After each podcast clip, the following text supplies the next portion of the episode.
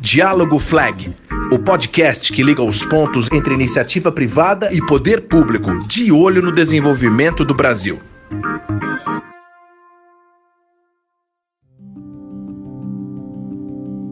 Olá, eu sou Andrew Greenlees. E eu, Luiz Antônio Flecha de Lima. Bem-vindos ao primeiro episódio do Diálogo Flag, o podcast da Flag Public Affairs em parceria com a Rádio 2 Comunicação. Nosso objetivo é discutir temas ligados a políticas públicas e a relação entre a sociedade e o poder público. A FLAG promove o diálogo entre a iniciativa privada, entidades da sociedade civil e tomadores de decisão na esfera pública, tanto no executivo como no legislativo. Todas as semanas, este podcast discutirá um tema relevante para a sociedade e para o desenvolvimento social e econômico do país. Eu e meu sócio aqui na FLAG, o Luiz Antônio, vamos conversar com lideranças políticas e empresariais sobre os desafios brasileiros e os cenários institucionais, o que está acontecendo e o que pode acontecer. Neste primeiro programa, nós vamos falar de um dos temas mais importantes para o desenvolvimento econômico do Brasil neste momento, a nova lei do gás natural. Nós estamos falando de uma fonte de energia que é vital para a indústria, cujo preço tem impacto direto na economia e no crescimento do país como um todo. Eh, o Brasil, como sabemos, tem as reservas do pré-sal, que incluem as reservas de gás, e, portanto, oferece enormes oportunidades nesse setor. Novos investimentos, mais desenvolvimento, mas, naturalmente, a legislação precisa ajudar. Depois de sete anos de debates na Câmara dos Deputados, a nova lei foi aprovada pelos deputados e aguarda agora a votação no Senado. E para falar sobre a nova lei do gás, nós convidamos hoje o Rogério Manso, que é presidente executivo da Associação das Empresas de Transporte de Gás por Gasodutos, um setor que tem papel central na cadeia do gás, e Lucian Belmonte, que é superintendente da Associação Brasileira da Indústria do Vidro, que vai falar pela indústria, que é, afinal de contas, a maior interessada na modernização da cadeia do gás no Brasil. São dois setores, gasodutos e indústria, dois setores diretamente afetados por esta nova lei, cujos investimentos também dependem, em boa medida, da modernização da atual legislação. Então, eu gostaria de começar essa nossa conversa aqui no Diálogo Flag com o Lucian, perguntando a você, Lucian, primeiro te cumprimentando, agradecendo a sua presença, mas queria que você fizesse um apanhado, nos desse uma visão geral do que acontece na indústria, qual o impacto na indústria, uma vez aprovada a nova lei do gás, naturalmente nos termos em que ela está hoje e que foi aprovada na Câmara dos Deputados e que aguarda a votação no Senado. Como é que ela impacta a indústria? Prazer estar aqui com você, Andrew, Luiz Antônio, Manso. Olha, a indústria brasileira é uma indústria extremamente penalizada na sua competitividade.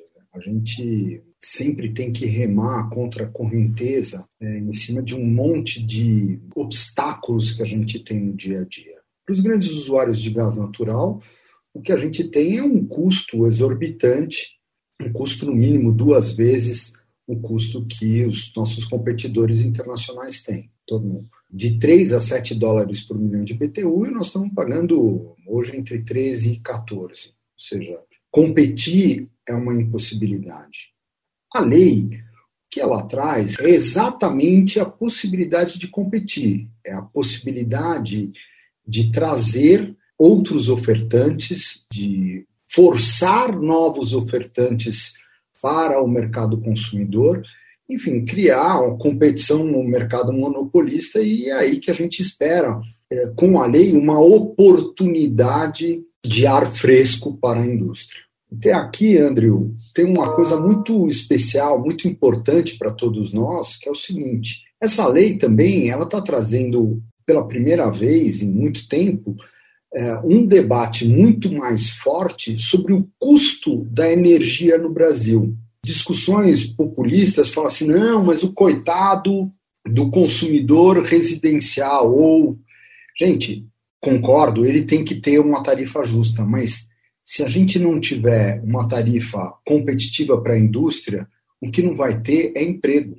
o que não vai ter é a indústria decidindo investir. É isso que a gente precisa alterar. E essa lei está enfrentando de uma forma positiva este ambiente que nós precisamos recuperar. Manso, aqui é o Luiz Antônio e, por favor, eu gostaria que você comentasse é, sobre o impacto que essa nova lei, essa nova legislação vai ter no mercado de transporte de gás por gasodutos no Brasil. Obrigado, meu cumprimento a todos, um prazer estar aqui nesse podcast. É, a lei é fundamental para a gente atender a demanda que está sendo colocada pelo Lucian, que representa uma demanda dos consumidores de uma maneira geral é, combustível a preços competitivos, um combustível com gás natural, com todos os seus atributos de sustentabilidade nesse cenário atual, né, de, de futuro principalmente. Do ponto de vista dos transportadores, o nosso papel, a nossa responsabilidade é ampliada. Os transportadores hoje são responsáveis por uma rede de mais de 9.400 quilômetros que integra as principais regiões produtoras e consumidoras do país.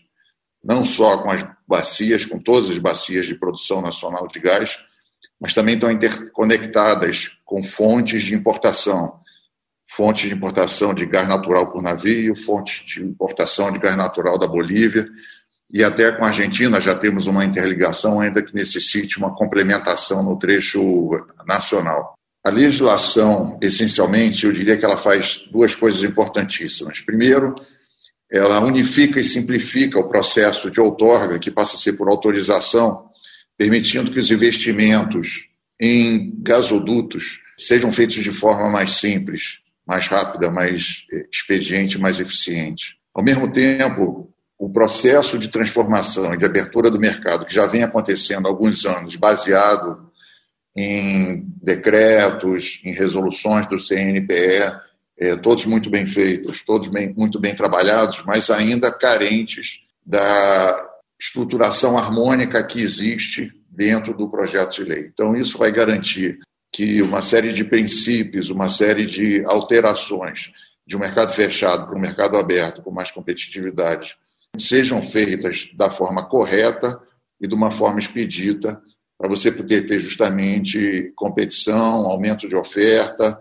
e consequente queda dos preços em relação aos preços tipicamente praticados no mercado nacional. Luciano, eu queria pegar esse ponto do Manso e lembrar que o governo federal tem dito né, que uma das suas prioridades é essa questão uh, do mercado de gás, principalmente para impulsionar a economia com uma redução de preço. Agora, uma pergunta, quer dizer, essa nova lei, digamos que ela seja aprovada pelo Senado, ela, ela tem esse efeito de, digamos, de diminuir o preço de uma de, rapidamente ou isso é, é, mais complicado, digamos assim? É, eu acho um pouco mais complicado. O que acontece é o seguinte: você tem um ofertante que representa 97% do mercado de oferta de gás. Né? Para entrar alguém, por que, que ele vai vender muito mais barato do que quem tem 97%? Isso é um processo. Primeiro vai aparecer um que vai aparecer com é, 5, 10% mais barato, alguém que vai se interessar por isso, e até o dia que você tiver o um mercado indo com, com, mais com um efeito manada, é, buscando remunerações, é, buscando preços menores. Né? 10% de desconto não necessariamente dará um resultado no primeiro momento para atrair grande parte dos consumidores porque você terá um risco associado a isso. Então, será mais gradual para você capturar o spread do monopolista. Mas é um, é um passo no caminho certo no sentido de, de melhorar o, a situação do preço e da competitividade. Você falou no início que a indústria brasileira enfrenta essa questão da competitividade. Você pode aprofundar um pouco? O que acontece, quando a Petrobras vende para uma distribuidora, ela está vendendo alguma coisa em torno de 9 dólares e meio. É, mesmo que a Bolívia quisesse oferecer todo o seu gás para o Brasil, por que, que ela vai oferecer um gás que chegaria aqui a 5 se a 7 é interessante? Então, é, é, é só quando o gás da Bolívia, quando o gás do pré-sal, quando o gás em terra, quando o gás das outras bacias e, eventualmente, o GNL internacional estiverem disponíveis, é que essas fontes vão começar a brigar entre si para poder ofertar. é aí que a gente vai ter uma queda de preço. Isso não vai se dar do, do dia para a noite. Isso vai ter, um, vai ter uma acomodação no, no dia a dia. Agora, nós da indústria, nós estamos precisando é, recuperar a capacidade de competir com a China, México, no caso do vidro com a Turquia, e são países que estão praticando preços de gás entre 4 e 7 dólares por milhão de BTU, que nós estamos pagando o dobro. Então, esta competitividade que a gente precisa recuperar. Isso vai se dar num, num momento imediato? Não, não vai se dar no momento imediato. Por quê? Porque a Petrobras ela vai estar com 97, depois ela vai estar com 85, e aí o dia que ela tiver com 50% do mercado, aí você vai gerar essa competição. Por isso, um dos temas muito importantes nessa discussão é o direito da concorrência. A legislação, é, a lei do gás é fundamental, mas é fundamental a atuação vigilante do CAD nesse mercado hoje, porque ele é que vai simular as condições de competitividade no dia a dia. Mas a gente pode afirmar que o projeto aprovado na Câmara já é uma modernização importante do marco regulatório para o gás natural. Sem dúvida, sem dúvida, sem esse marco regulatório, sem essa pressão da discussão, é, sem é, criar as alternativas de novos supridores, sem a correta outorga, como o Manso falou, outros investimentos em transporte, outros investimentos em terminais, esse gás não chegaria até o consumidor. É isso que a gente precisa fazer. E é isso que a lei garante uma tranquilidade jurídica para você poder comprar isso daí sem ser surpreendido no dia seguinte. É isso que a gente está tendo. Essa lei é fundamental, é ela é basilar na discussão que a gente precisa de competitividade no mercado de gás. É, o, a Argentina, por exemplo, nosso vizinho, tem o dobro da extensão de, de, de gasodutos né, instalados. É, você vê essa nova lei como um, um elemento importante para mudar essa realidade no país, a gente ter também uma infraestrutura, uh, digamos, mais, mais distribuída pelo país, ou, ou não é essa lei que vai mudar essa realidade, são outros fatores? Eu acho que ela é fundamental e ela vai ter um impacto importantíssimo, na, não só na infraestrutura de transporte, mas toda a infraestrutura de gás do país, e eu usaria até dizer até dos países vizinhos, né, como o caso, por exemplo, que você citou da Argentina. Não vamos esquecer aqui que o processo pelo qual nós estamos passando é, já aconteceu em outros continentes, em outros momentos. Na Europa, começou há três décadas atrás, nos Estados Unidos, quatro ou cinco décadas atrás, e é um processo de reforma de mercado. Eu acho que é isso que a gente precisa entender. Esses, esses ciclos, como o, o Luciano estava de alguma forma colocando aqui também, são ciclos longos. Então, por exemplo, se a gente pegar o caso do Brasil, eu diria nessa história recente, eu não vou pegar uma história centenária do gás aqui, mas vamos pegar a história recente do, do gás no país, é, eu diria que a partir da década de 90, as últimas três décadas, a gente teve um primeiro ciclo de estruturação, que foi com o projeto Brasil-Bolívia, substituição de óleo combustível na indústria e algumas outras etapas. Depois você chega no período seguinte, a descoberta do pré-sal, e você integra as malhas nacionais com gás N, com Rota 1 e Rota 2, escoando o gás é, do pré-sal é, para dentro do, do, do, continente, e chega na terceira década de 2010 e você basicamente é, se encontra com o dilema que o Luciano colocou. Tá bom, você construiu uma indústria de gás, o objetivo lá atrás era levar a participação na matriz energética de 2% para 10%, você conseguiu atingir ele, você conseguiu integrar diversas redes isoladas, mas você continua ainda com uma questão, que é a questão de preço, a questão de competitividade. Então, você aí coloca em movimento todo um processo de reforma, de abertura de mercado, de trazer novos agentes, de criar novas soluções. Né? Você sai de uma solução única que teve o seu tempo, teve o seu momento e levou a gente a ter essa infraestrutura que tem hoje, e agora vai ter uma solução aberta, né? uma, uma configuração aberta aí a diversos agentes que vão levar essa rede certamente à expansão. O mecanismo do nosso ponto de vista, o que a gente acredita que vai acontecer, abertura, você dando amplo acesso às redes de transporte como plataforma para que você tenha um mercado. Para que você esteja no seu estado não tenha que comprar só daquela companhia daquele estado, você pode comprar em qualquer lugar do país. Então, com isso, você cria oportunidade de preços mais competitivos, estimula a demanda das indústrias existentes, estimula novos investimentos, cresce essa demanda e aí o, o gás vai suprir. O duto vai atrás dessa demanda. A oferta a gente já sabe que existe. Hoje, o país está cercado de oferta por todo quanto é lado.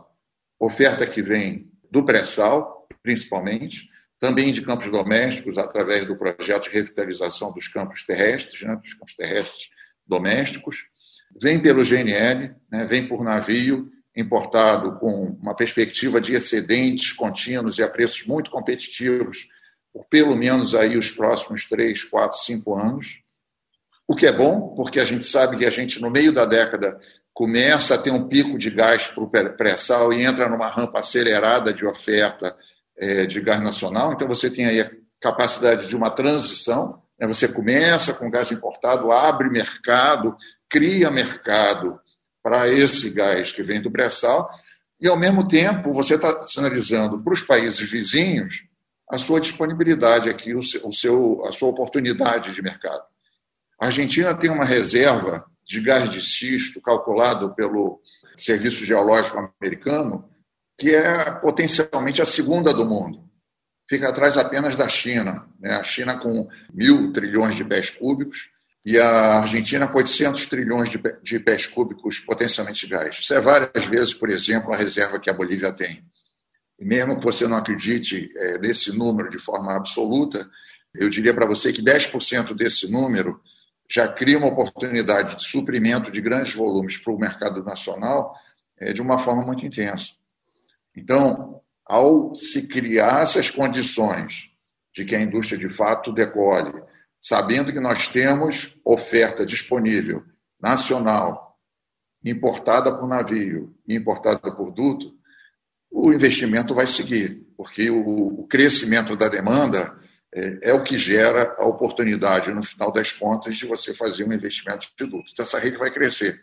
Só para terminar, e desculpe me alongar aqui, mas tem uma questão importante em relação ao que o Andro colocou. É a questão do copo meio cheio ou meio vazio. A rede nacional de gasodutos, apesar da gente comparativamente poder olhar para as, para as redes de outros países e, e fazer essa comparação que você fez, a gente não pode esquecer que hoje ela supre todas as bacias, ela, ela atende essa rede de transporte a todas as bacias produtoras de petróleo nacional, né, as sete bacias nacionais. Ela interliga 17 estados representantes de 90% do PIB industrial do país interliga 13 refinarias, é, mais de 20 térmicas com 188 pontos de entrega. Então, a rede é, está fazendo hoje o papel que ela vai continuar fazendo. Ela vai buscando o mercado. Onde houver demanda, você vai fazer os investimentos, com critério, com racionalidade e tudo. E ela vai continuar fazendo esse papel e vai acelerar. Agora, só para fechar, a aprovação da lei é fundamental.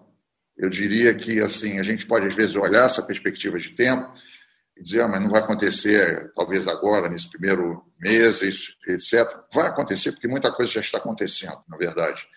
Mas eu, eu diria que ela, ela, é como assim: eu vou começar uma incorporação, a primeira coisa que eu preciso ter é o memorial descritivo, é uma convenção de, de condôminos, para depois poder começar a construção do prédio e ter, no final das contas, o benefício daquele investimento que a gente fez. Então, é fundamental que essa convenção, a lei né, que faz esse, esse papel da convenção, ela dê essa clareza, ela esteja coerente com uma reforma de mercado. Manso e, e Luciano, acho que os dois poderiam comentar. A gente tem visto lá ao longo dos últimos dois anos declarações tanto do ministro Bento quanto do ministro Paulo Guedes de que a aprovação do novo marco do gás natural, a lei do gás, é, é uma prioridade do governo. Ao mesmo tempo, de vez em quando a gente escuta falar, ah, mas esse projeto não está maduro o suficiente para ser votado. Eu pergunto para vocês se sete anos de discussão na Comissão de Minas e Energia na, da Câmara dos Deputados não foi tempo suficiente para debater amplamente o projeto. Luiz Antônio, eu, o Manso estava falando, eu fiquei me lembrando de umas coisas velhas do passado. A gente precisa ir lá atrás. Teve um período que vocês se lembram que o, o Lula queria fazer um gasoduto norte-sul, é, trazendo gás da Venezuela. Acho que, Manso, você deve se lembrar disso, né? Gasoduto da Venezuela para descer até o sul, para integrar como se fosse uma, uma cruz, né? descia de, da Venezuela para o sudeste, vinha o da Bolívia, e aí tinha o objetivo de trazer um gás do Peru, passando pela Argentina, para chegar no Brasil. Gente, o que essa lei tem de fenomenal é o seguinte: o capitalismo não deu certo no Brasil porque a gente não, te, não testou, a gente não, não tentou. Esta lei é uma lei de mercado, ela traz a lógica de mercado para é competição que a gente está tendo. É isso que essa lei é desafiadora. Agora, é, questão de maturidade, tem gente que testa a paciência da gente, né? Esses caras são imaturos testando a gente com um lero-lero desse. Está mais do que madura essa discussão e já devíamos ter feito isso daí há muito tempo atrás. É, é o tipo de coisa que não tem o menor cabimento falar que tem falta de maturidade. Eu, eu concordo com o Luciano. Realmente, eu acho assim, primeiro ele destaca um ponto importantíssimo. A lei é totalmente pró-mercado, é sem artificialismos, é uma lei é, racional. Segundo, amplo debate, aberto a todos os elos da cadeia. Eu diria que deve ser raro a gente ver o alinhamento né, que acontece entre produtores, transportadores como nós que estão no meio da cadeia e, e produtores. Né? A gente podia até se perguntar, nossa, por que, que os produtores estão tão interessados em ver uma situação que, em última instância, pode reduzir os preços deles? Mas eles querem ver isso, eles querem ver o mercado crescer, eles querem ver disponibilidade de consumo. Então, assim, eu acho que esse alinhamento, né, eu me lembro quando esse processo começou de discussão há vários anos atrás, envolveu aí dezenas, talvez centenas de dos melhores profissionais que existem é, na indústria, Qualquer um que olhasse aquela situação naquele momento certamente teria dúvidas se você chegaria a uma conclusão. Então, quando você chega a uma conclusão e tem um alinhamento desses, eu acho que você tem justamente que entender que por trás disso só pode existir uma racionalidade, uma força né, de algo que tem um, um poder muito grande de ser transformador. Então, nós podemos chegar facilmente à conclusão substitutivo feito pelo deputado Silas Câmara na Comissão de Minas e Energia e aprovado com relatório do deputado Laércio Oliveira no plenário da Câmara dos Deputados, é sem dúvida nenhuma uma modernização importante do marco regulatório do gás natural no Brasil.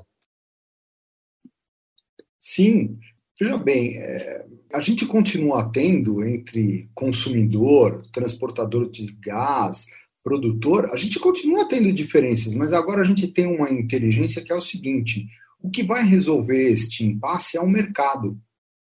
É isso que a gente está entendendo dessa lei.